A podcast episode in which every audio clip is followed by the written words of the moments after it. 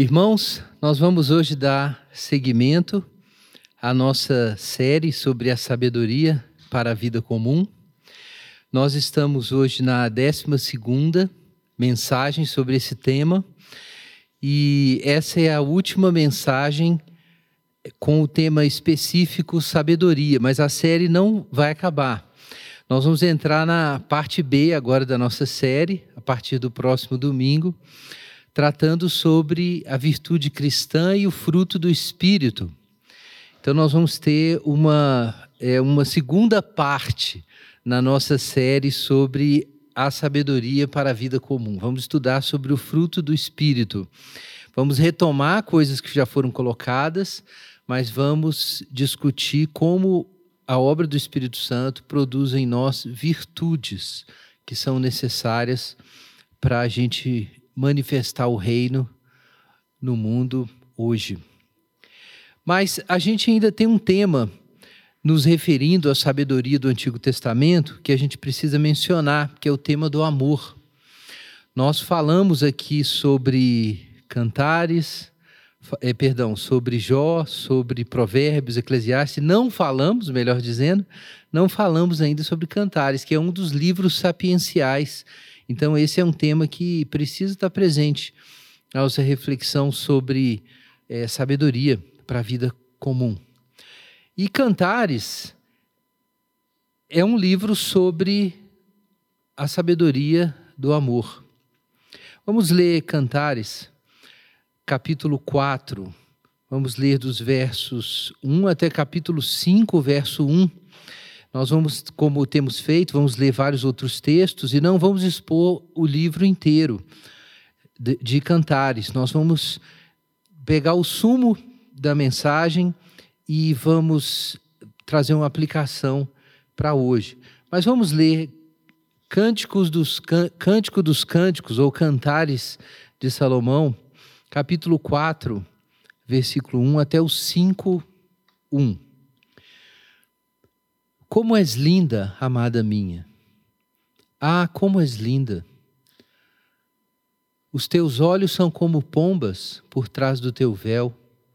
O teu cabelo é como um rebanho de cabras que vem descendo pelas colinas de Gileade. Os teus dentes são como o rebanho das ovelhas tosqueadoras que sobem do lavadouro, e das quais cada uma tem gêmeos e nenhuma delas está sem cria. Os teus lábios são como um fio vermelho e a tua boca é linda. As tuas faces são como as metades de uma romã por trás do teu véu.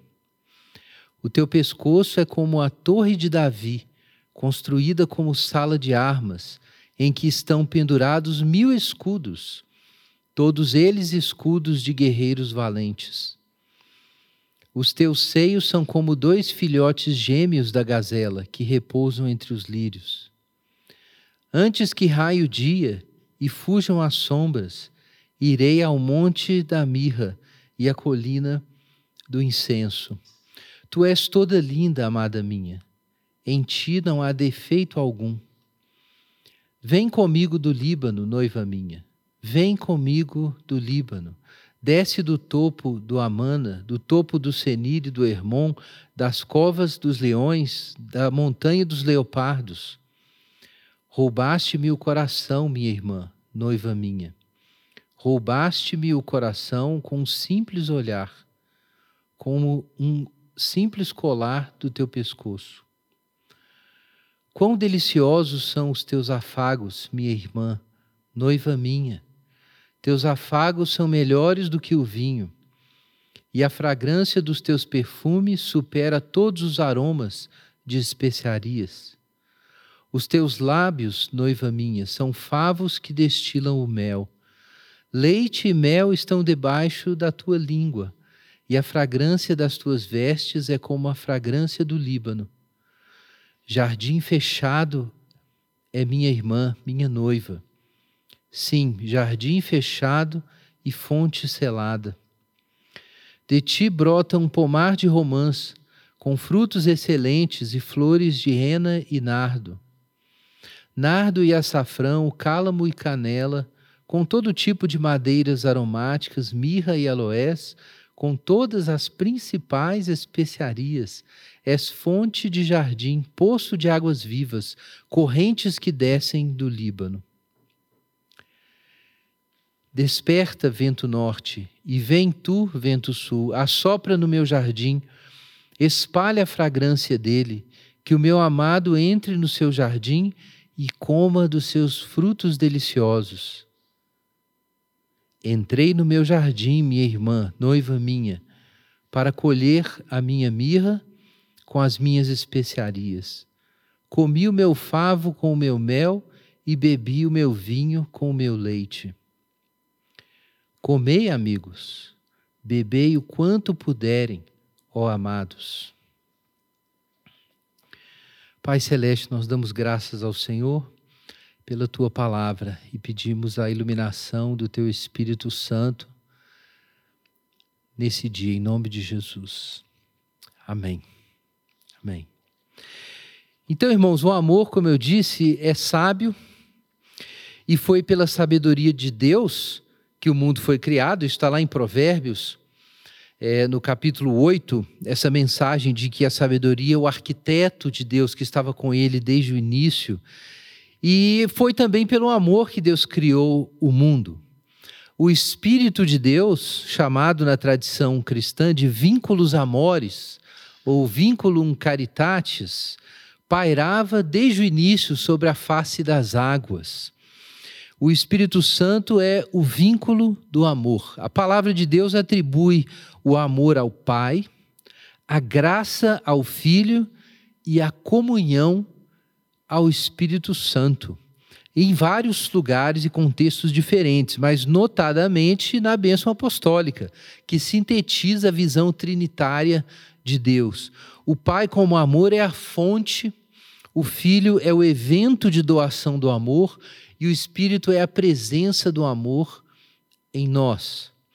O Espírito é chamado de a comunhão do Pai e do Filho por toda a eternidade. O Pai é a fonte de tudo, o Filho é o Logos e o Espírito é a comunhão pessoal do Pai e do Filho. Alguém pode achar isso estranho, porque a comunhão não é uma pessoa nas nossas relações ordinárias. A palavra também não é uma pessoa, mas na Bíblia, Jesus é a palavra, o Logos, o Verbo de Deus.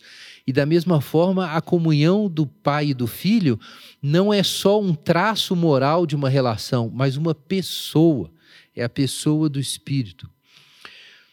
Se a gente fosse fazer uma analogia aqui, se o Pai é a árvore do amor, e o Filho é o fruto da graça, o Espírito é a doçura do amor no nosso paladar, é, é provar o amor que foi dado.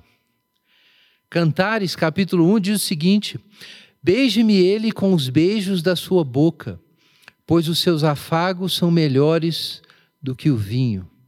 Suave é a fragrância dos teus perfumes, teu, no, teu nome é como o perfume que se derrama. Por isso as jovens te amam. Leva-me contigo, corramos. Leve-me o rei para os seus aposentos. Isso é comunhão. Mas eu sei que vocês pensaram o seguinte: não, pastor, isso é sexo. E está correto. Isso é sexo. Cantares é um livro de poemas eróticos. Se você ler com atenção, você vai descobrir isso. O desejo sexual e o próprio ato sexual são representados em cantares de forma poética. E as metáforas para designar o prazer sexual e a união sexual são várias, mas principalmente é, gastronômicas. Tem a ver com beber e comer, com vinho, com frutos saborosos. Essa é a linguagem que a gente encontra aqui. É um livro cheio, se você prestar atenção, você ver que é um livro cheio de frutos, cheio de doces, cheio de cheiros e fragrâncias e perfumes, cheio de paisagens belas também. Né? O texto fala muito de montanhas, de campos, de animais, de, de um leito verdejante, que é ali a própria grama.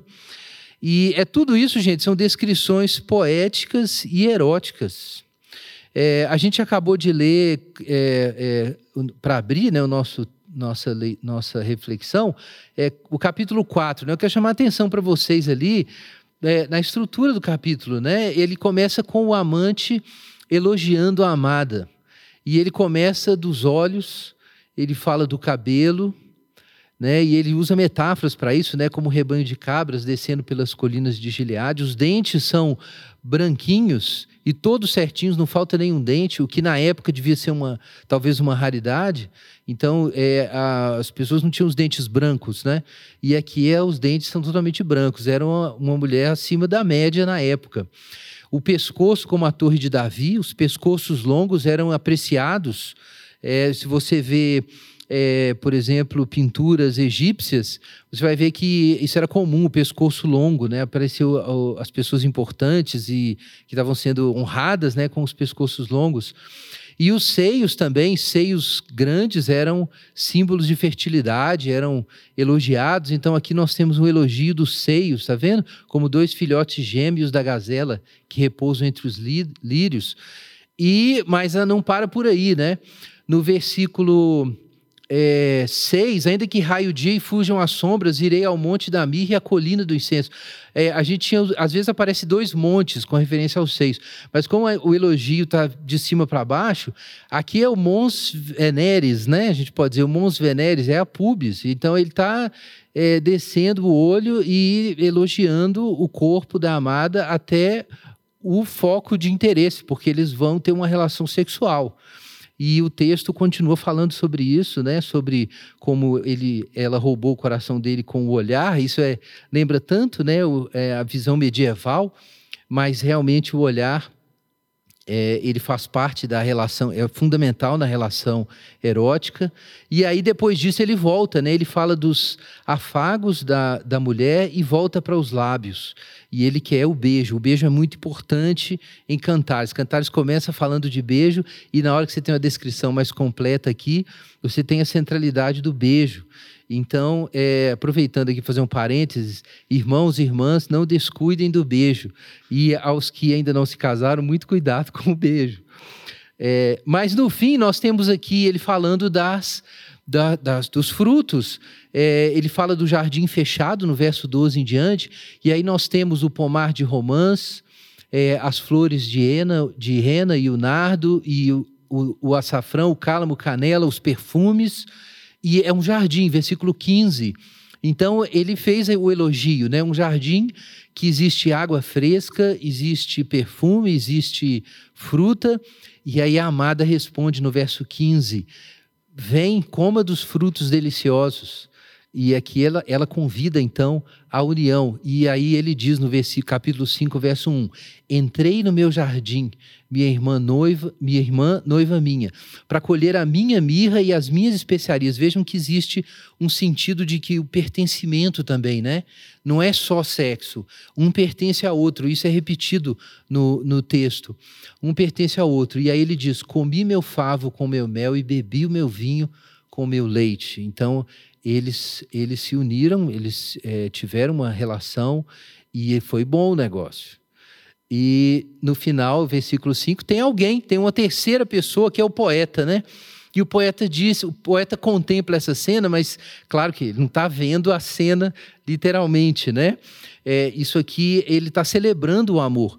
Então o poeta vê aquilo e ele se alegra. Veja que ele se alegra com a união daquele casal que, que se ama e que um se deu para o outro e eles tiveram essa relação. E, e é o que o poeta diz: Comei, amigos, bebei o quanto puderem, ó amados.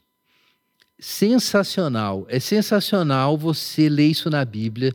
E aí eu digo para os casais: é sensacional imaginar que quando você tem uma relação sexual boa com a sua esposa, Deus, Deus olha aquilo e disse: Comei, amigos, e bebei o quanto puderem, ó amados.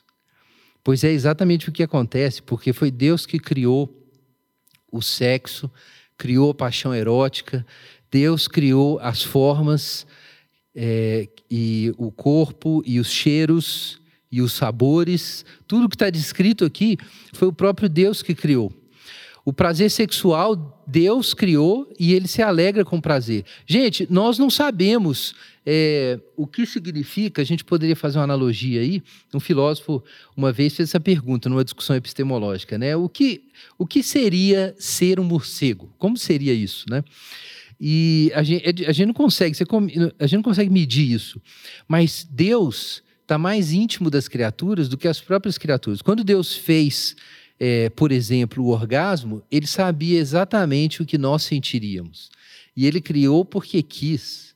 E ele achou isso bom e ele celebra isso com suas criaturas.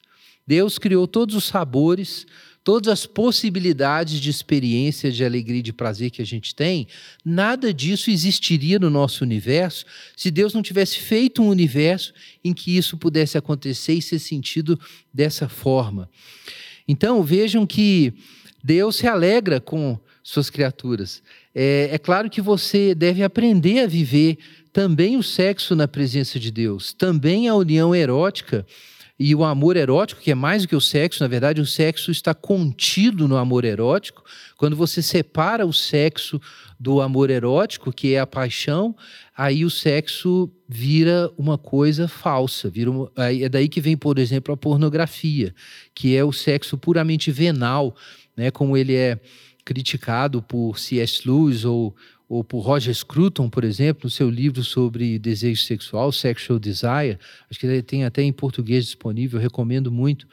Então, o amor é, aqui ele, porque aqui está muito claro, é um amor que envolve sexo, mas envolve pertencimento, envolve olhar nos olhos do outro e pertencer ao, ao outro através dos olhos, envolve desejar os lábios. E os lábios, é, o lábio não é um órgão é, prim, inicialmente ou primariamente sexual. O, o lábio é, é para comer, você. É, ele tem outras funções, você usa ele para falar, ele serve para comunicar. Ele serve para te ajudar na alimentação. É, você pode é, dar um beijinho na testa da vovó, na mão do vovô, e não tem nada de sexual nisso. Mas quando existe uma união realmente erótica, então o lábio se transforma em outra coisa, se transforma em um ponto de contato da alma, em que uma alma pode se unir a outra alma através disso. Isso é surpreendente, mas isso mostra que o sexo não é uma coisa venal. O sexo não está localizado nos genitais. O sexo, ele, no caso do ser humano, é uma experiência interpessoal e moral também. É, ele envolve a pessoa toda e por isso mesmo é, o, a, o toque da mão, dar a mão para uma pessoa pode ser uma questão é, é, sexual, o olhar pode ser uma questão é, sexual, uma forma de se unir né, com, a, com o, o amado ou com a, a amada. Então, gente, aqui nós temos um livro que fa fala disso. É um livro da Bíblia que ele não fala de Deus, né? Você procurar aí é, algum lugar falando de Deus, não fala de Deus no livro. Só que ele está dentro do livro de Deus. Então a gente precisa entender o que é o ponto aqui. Onde é que está Deus nesse livro? Eu penso que Deus está na autoria do livro. Deus é esse poeta, não é o poeta que tá, tem a, a visão à distância, Deus que inspira o poeta e que o autor canônico que pôs o livro, Deus é quem observa por dentro e por fora essa relação. E, e ele diz isso: comam e bebam. Isso está lá em Eclesiastes, a gente já leu. A felicidade tem a ver com você desfrutar de coisas comuns, ordinárias que Deus nos deu, mas de, de acordo com seus mandamentos. E ele diz lá que você não pode falhar nisso, em desfrutar da mulher que você ama e beber gostosamente o seu vinho e comer o seu pão. Não é? Isso está lá em Eclesiastes. A felicidade envolve essas coisas simples. É verdade que muitas vezes elas, por causa do pecado, elas são imperfeitas. Mas todas essas experiências que Deus nos deu são antecipatórias, como nós vamos ver. Então, nós estamos falando aqui de sexo. Eu disse que o livro é sobre comunhão. O sexo ele deve ser visto como um lugar de comunhão. Não é simplesmente um lugar para você receber, mas também para você dar. Isso está muito claro em é, Cantares, muito claro. É, os dois desejam receber, mas os dois desejam dar. Então, aquele princípio da reciprocidade tem uma coloração, uma versão específica para a relação erótica. Nós falamos sobre esse princípio, né? Dar e receber, o princípio da, da reciprocidade. Também aqui em Cantares nós temos essa expressão bonita: Eu sou do meu amado e o meu amado é meu. Ele cuida do rebanho entre os lírios. Cantares capítulo 6, verso 3. Eu sou do meu amado e o desejo dele é por mim. Aqui nós temos uma pessoa que sabe que é desejada. Isso está no coração da experiência erótica. É você saber que o outro sabe que você o deseja e vice-versa. Então, essa reflexividade é que faz essa relação. É isso que acontece no olhar, né? Que é, que é destacado ali no, no trecho que a gente leu. Com um olhar, o rei foi capturado por aquela, por aquela moça. Com um olhar, né? O olhar faz diferença.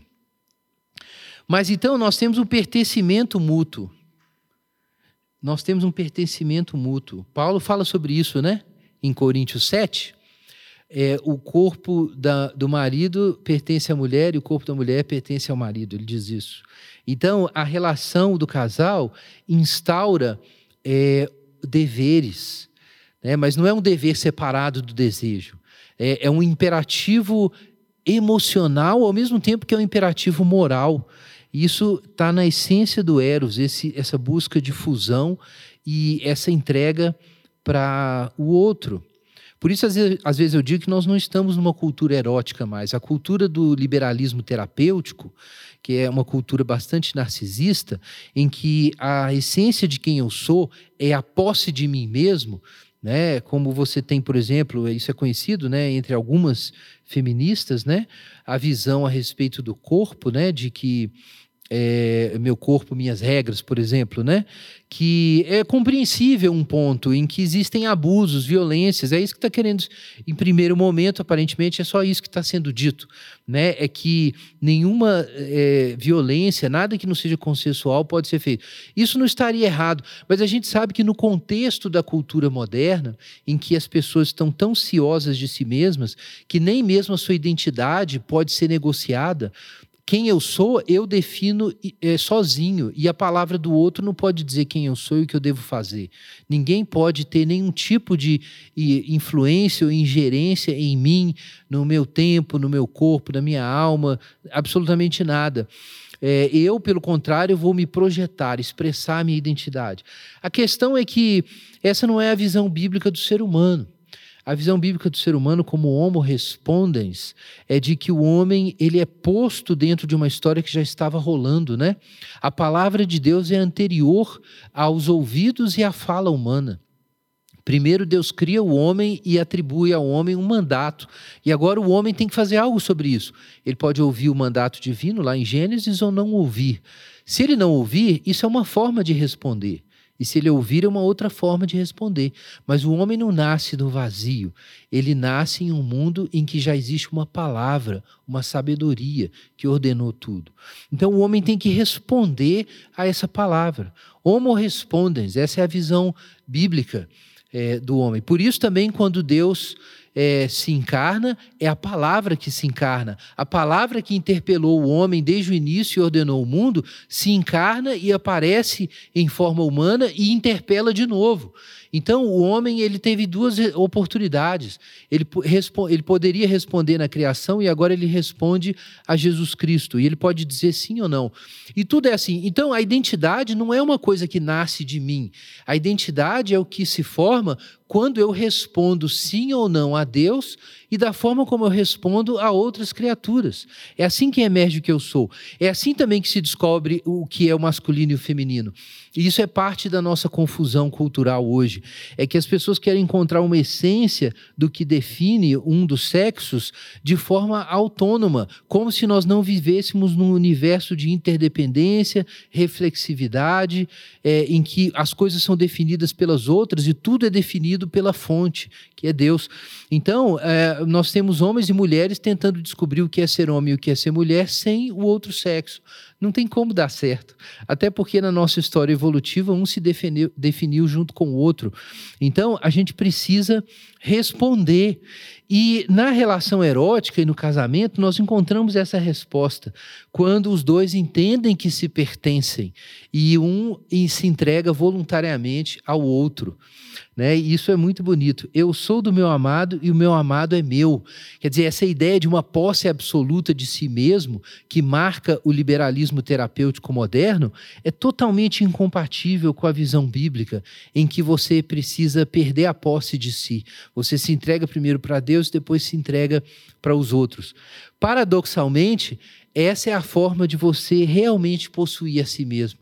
Porque no ato de desprendimento do amor, você realmente descobre a sua identidade.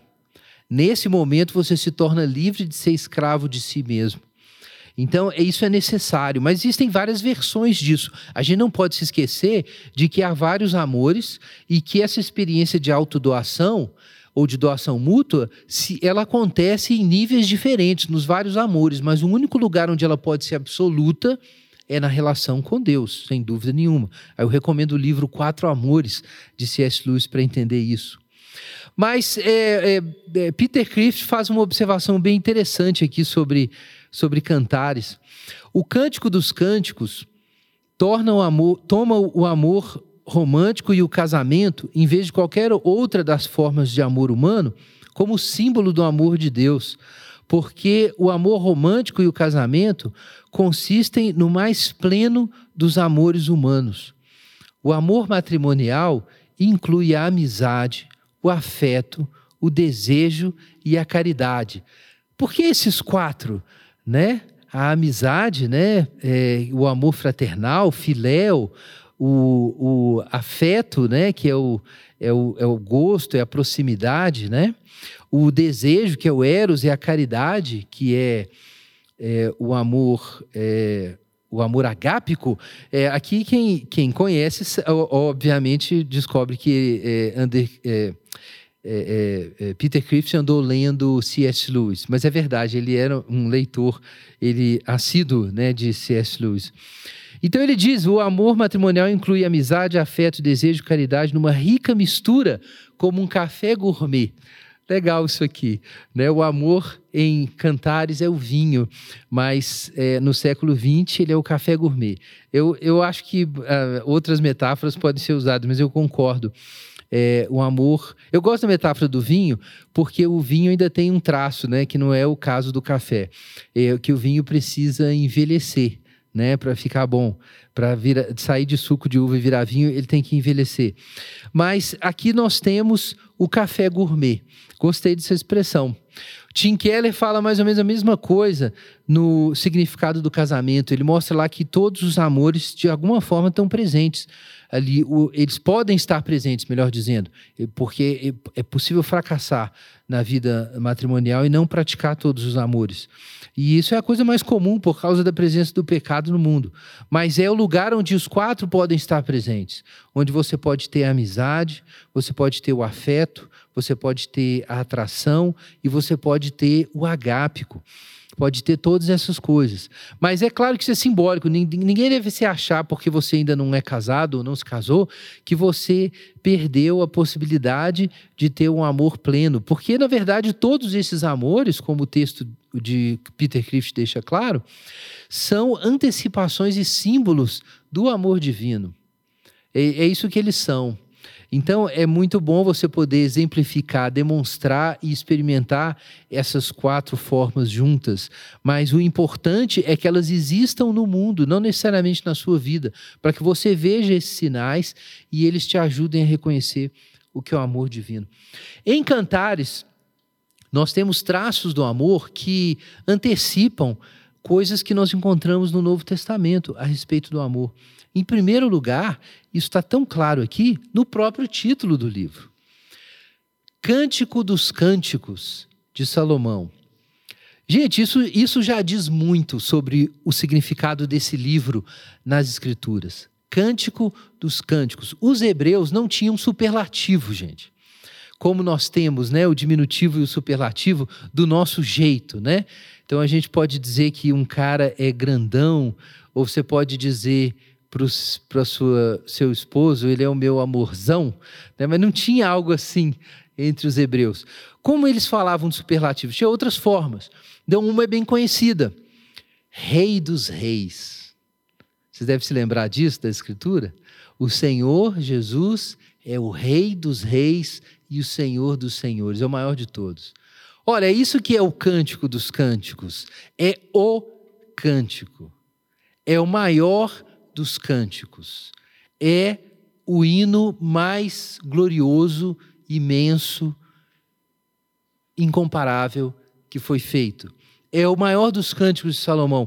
Por que, que ele é o cântico dos cânticos? Por causa do seu, do seu tema. Não só por causa da sua beleza poética, mas por causa do seu assunto.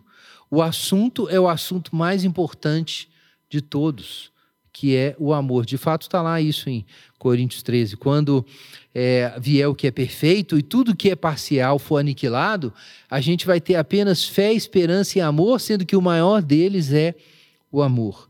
Essa é a coisa mais importante. E também a gente ganha essa impressão lendo Cantares, é que em Cantares tem uma coisa mais importante. É tão diferente de outros livros da Bíblia, que são narrativos e distendidos no tempo, Cantares, até pela sua estrutura poética, parece é, atemporal.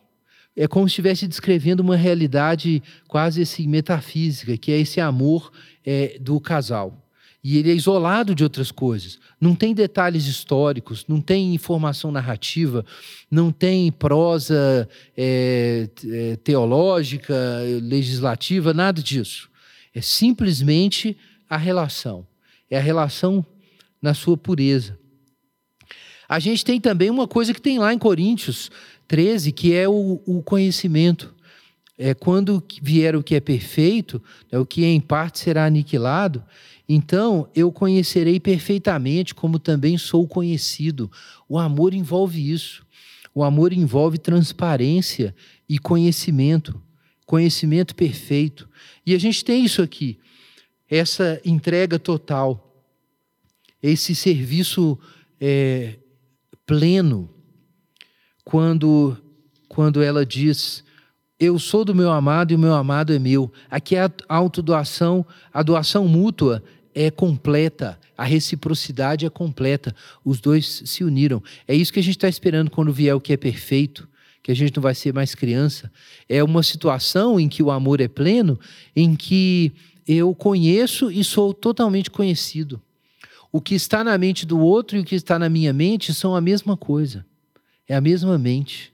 É a mesma alma. Então é disso que Cantares fala. E não é por acaso que no Antigo Testamento a união sexual é tratada como conhecer, né?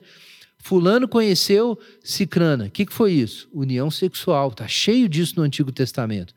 Então, a união sexual é, é colocada como conhecer, porque na união sexual existe transparência o mistério é eliminado. Só que em Cantares não é só o mistério da aparência física, é o mistério da alma. As duas almas se unem aqui.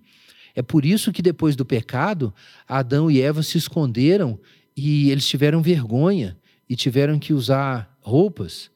E isso é exatamente a experiência do desconhecimento, o desconhecimento e o temor por causa da vulnerabilidade. Quando eu sou totalmente conhecido pelo outro e eu posso me desnudar, é porque eu sou totalmente aceito e totalmente recebido. Então não tem nada mais para ser escondido. O amor é conhecimento, é a forma final de conhecimento, não é o poder como os modernos pensam, não é o controle, é o amor. Nós temos aqui também que o amor é invencível. Isso também está em, em, em, Cantares. Se você pular para o final, o último capítulo, veja o que nós lemos a certa altura. Cantares capítulo 8. Versículo 5. Debaixo da macieira te despertei, ali esteve tua mãe com dores de parto, ali esteve com dores aquela que te deu a luz.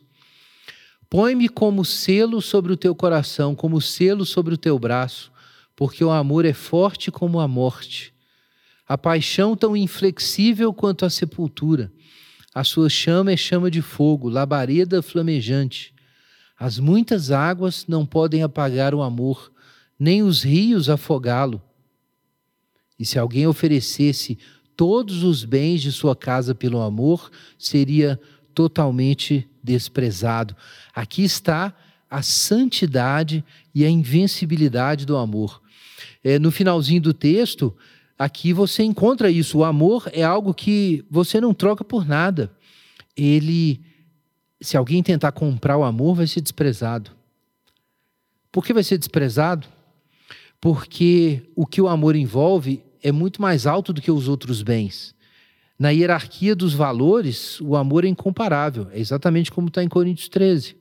Mas ele não é só incomparável, ele é imortal. Eu imagino Paulo dizendo: o amor jamais acaba. E pensando em Coríntios, eh, pensando, perdão, em, em, em Cantares, que nem as águas podem apagar o amor, quando o amor é realmente amor. Os rios não podem afogá-lo. Coisas que nós temos em Coríntios 13 e em outros lugares da Bíblia que fala sobre o amor, a gente encontra aqui em Cantares, mas dentro dessa relação. Dentro dessa relação, o amor jamais acaba, o amor como união perfeita, o amor como valor máximo e incomparável. Tudo isso a gente tem aqui. Mas tem muito mais em Cantares. Nós vamos expor tudo que está em Cantares. A essa altura, talvez vocês estejam perguntando se existe mais nesse texto do que o amor conjugal. Porque eu comecei falando de coisas é, muito, é, entre aspas, espirituais, e de repente eu estava falando sobre sexo e sobre as metáforas eróticas é, que a gente tem em Cantares. Mas é porque realmente é um livro sobre isso. Os protestantes enfatizam o sentido literal da Bíblia.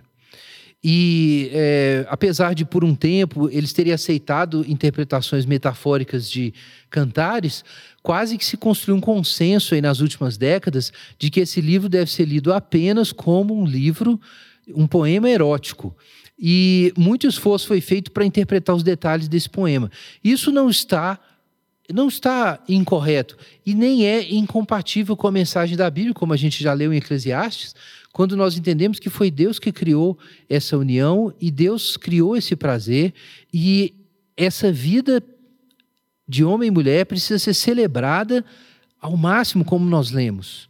Né? É necessário comer e beber enquanto for possível.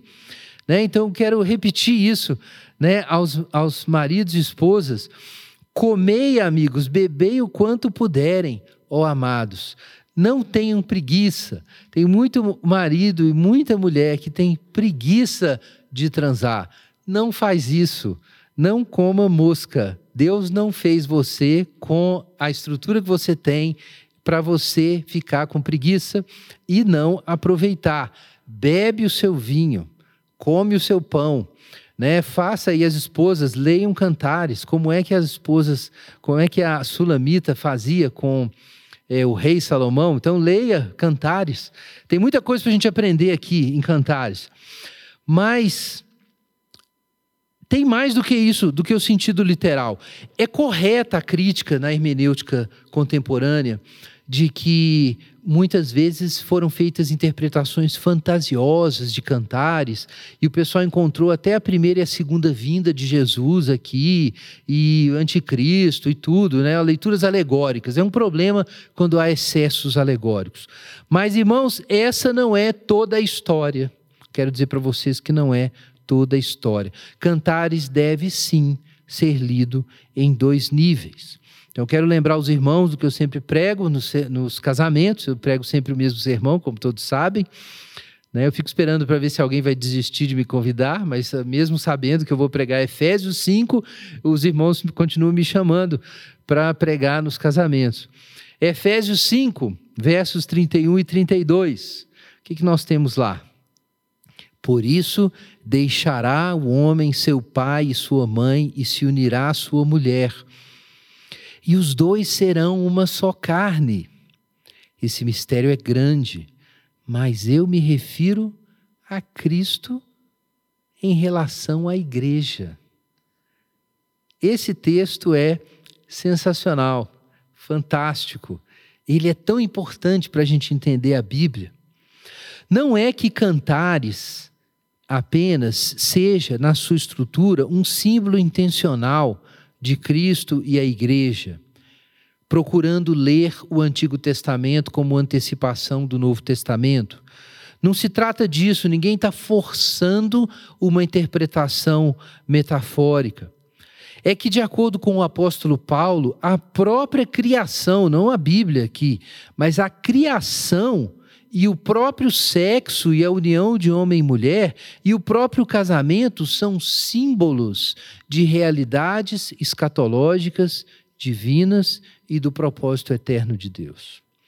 Não é que cantares seja um símbolo da união de Cristo e a igreja.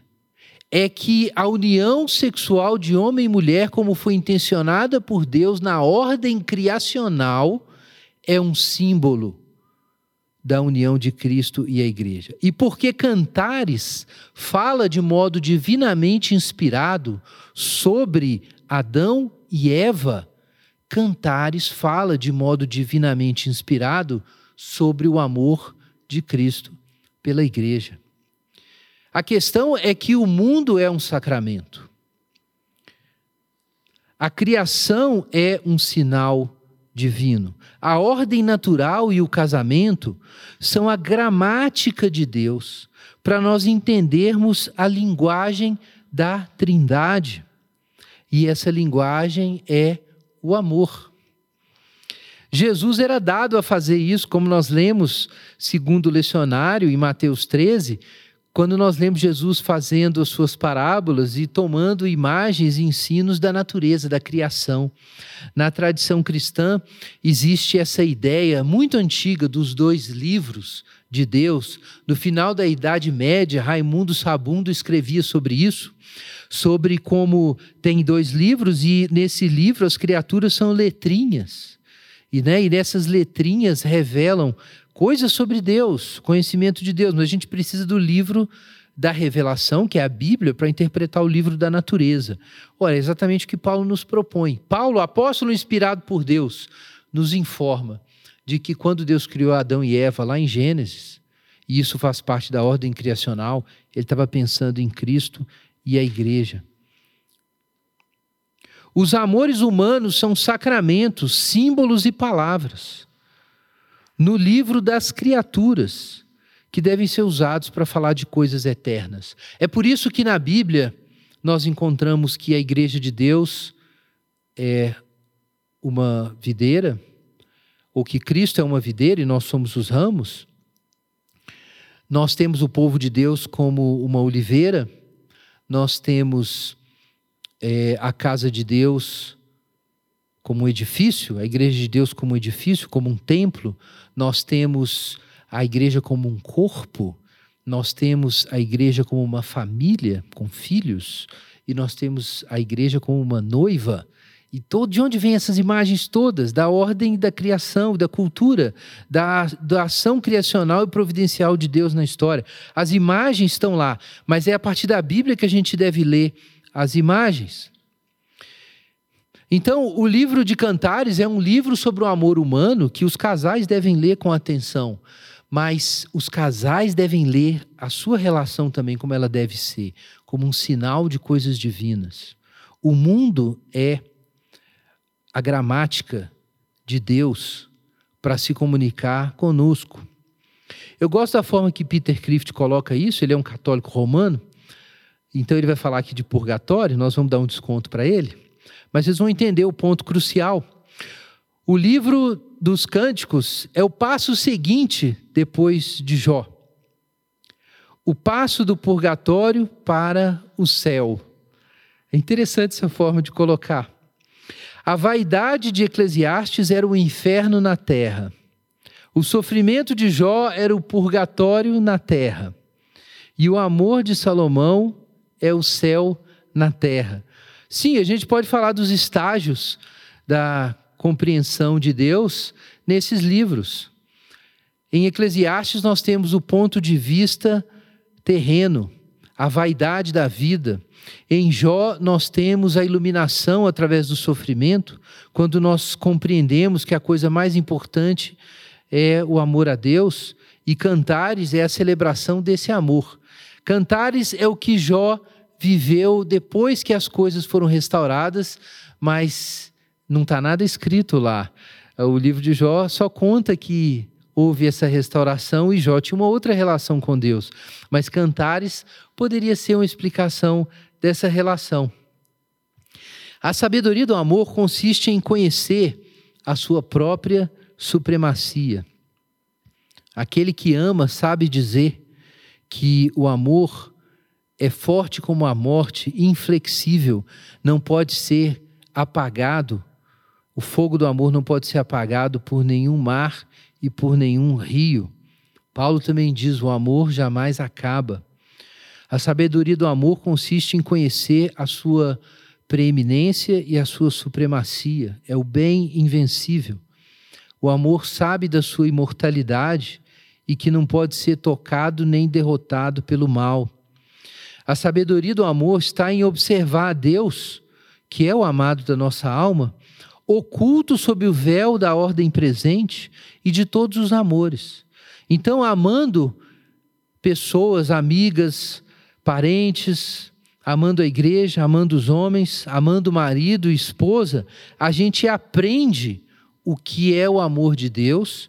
E se você tiver olhos e fé para ver, você vai encontrar atrás do véu o próprio Deus. Deus é a voz que convida o amor agora, como nós lemos. Essa voz, mesmo para os ignorantes, é ouvida até mesmo na criação. Quando acontece o amor humano entre pessoas que não creem em Deus, só acontece porque o Espírito de Deus faz com que ele aconteça. É o Espírito de Deus que inspira os amantes por aí, gente por estranho que isso possa parecer para você. Mas foi Deus que criou essa ordem. É o que está aqui em Cantares. Agora, irmãos, é o Espírito de Deus que nos faz ver a graça de Deus nos amores ordinários. Então, o cristão pode dar um passo além. O cristão pode ter o que às vezes eu chamo de superconsciência.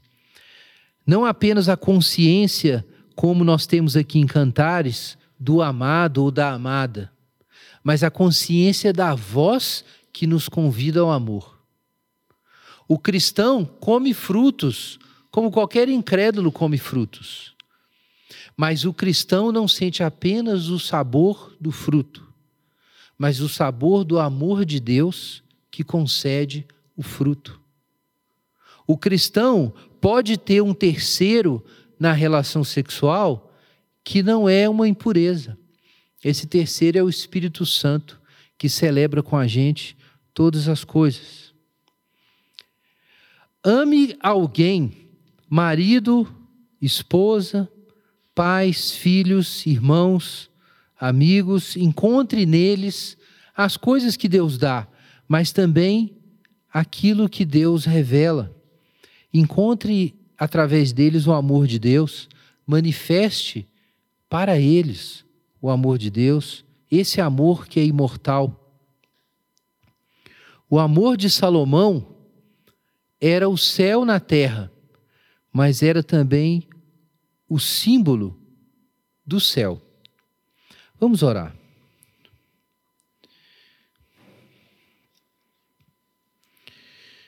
Quero te convidar a pensar sobre isso. Você aprendeu sobre decisões responsáveis, sobre sofrimento, sobre a vaidade da vida. Agora, esse momento de acreditar também no amor. Mesmo nesse mundo torto e caído, o amor existe e Deus está presente para fazer ele acontecer. E eu quero te convidar a orar sobre isso enquanto a gente se prepara para a ceia. Pai Santo, em nome de Jesus, nós pedimos que o Senhor abra a mente e o coração, que nenhum coração se feche, para receber também essa mensagem do Senhor. Quebra, Senhor, os corações, dá fé e esperança, que cada um possa enxergar o teu amor e enxergar também o amor no mundo, criado pelo Senhor. Peço que o Senhor abençoe as famílias e os casais aqui, para que eles obedeçam ao Senhor, ó Deus, e sigam os teus caminhos também nisso, em nome de Jesus. Amém. Nós vamos louvar o Senhor e eu quero te convidar a separar os elementos que vão ser abençoados para nós comermos e bebermos com o nosso Senhor agora.